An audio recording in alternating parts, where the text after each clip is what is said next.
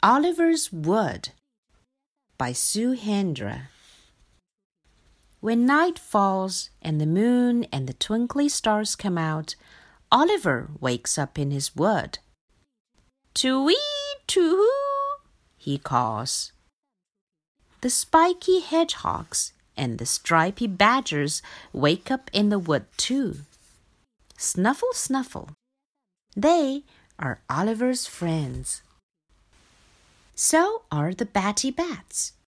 Oliver likes to fly around with them in the wood. Whiz, whiz. Oliver and his friends play all night long. Then, when the moon and the twinkly stars grow dim, they go to sleep. One night, Oliver stayed up late. He saw the moon and the twinkly stars grow dim. And then he saw something he had never seen before the big, round, warm, orange sun. Oliver was very excited. He went to tell the spiky hedgehogs and the stripy badgers, but instead they were rabbits and squirrels. Hippity hop went the rabbits. Skitter scatter went the squirrels.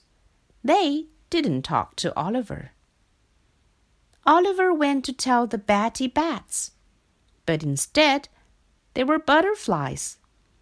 Look at the sun, said Oliver. But the butterflies flew away. Flutter, flutter. Oliver felt very lonely. He flew back to his branch. He wished he could tell someone about the sun. Oliver lay down on his branch and slept. Night fell, and Oliver's friends came out to play in the wood. Wake up, lazy bones! they shouted. When Oliver opened his eyes and saw all his friends, he felt very happy. Guess what? he called. I saw the big, round, warm orange sun. Wow, said the prickly hedgehogs and the stripy badgers. Wee, said the batty bats. Too-wee, too, hooted Oliver. The end.